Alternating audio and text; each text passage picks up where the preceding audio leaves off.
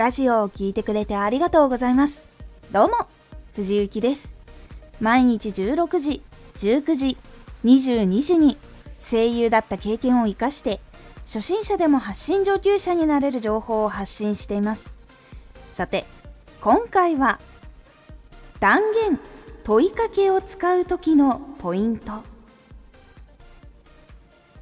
断言することが効果がある人と問いかけを使った方が効果がある人がいてそれにはある状態が関係しています。断言問いかけを使う時のポイント。ラジオを聴く人の中にはいろんなタイプがいます。その中でもどちらの状態なのかを把握してラジオを作ると反応が変わってきます。では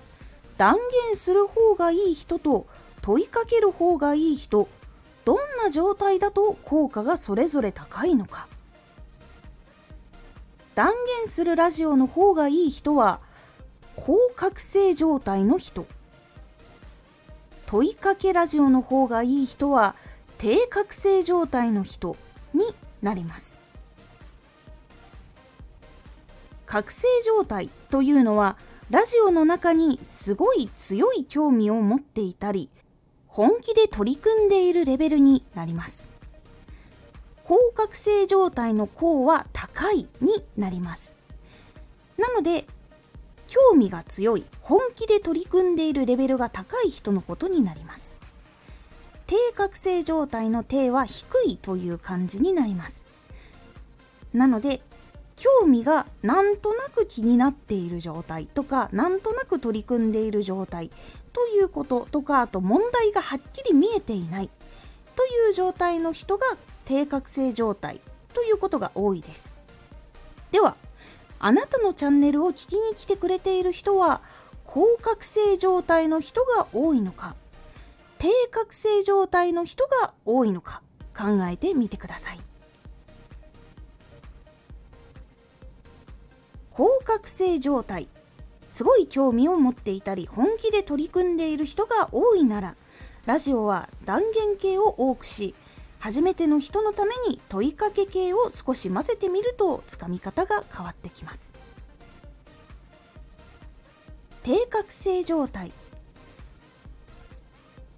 なんとなく気になっている。なんとなく取り組んでいる。問題がはっきり見えていない。という方が多い場合は問いかけ系から徐々に断言系に行けるような気づきから覚醒レベルを上げれるようなラジオにしていくと長く聞き続けてもらえるチャンネルになっていくので成長しやすくなります。このように断言するラジオは高覚醒状態の人に問いかけラジオの方がいい人は低覚醒状態の人に届きやすいというポイントを把握してチャンネルを分析して必要な時に作ってみるようにするのがおすすめになります。是非参考にしてみてください。今回のおすすめラジオ知らないことわからないことでも自分の答えを出してみようわからないこと知らないことでも自分の答えを出してみるということは結構大事というお話をしております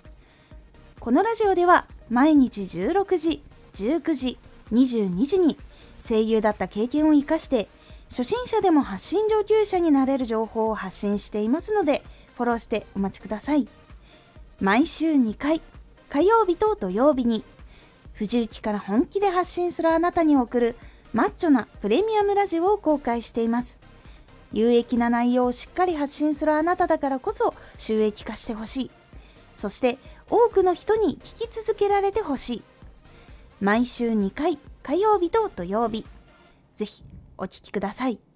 ツイッターもやってます。ツイッターでは活動している中で気がついたことや役に立ったことをお伝えしています。ぜひこちらもチェックしてみてね。コメントやレター、いつもありがとうございます。では、また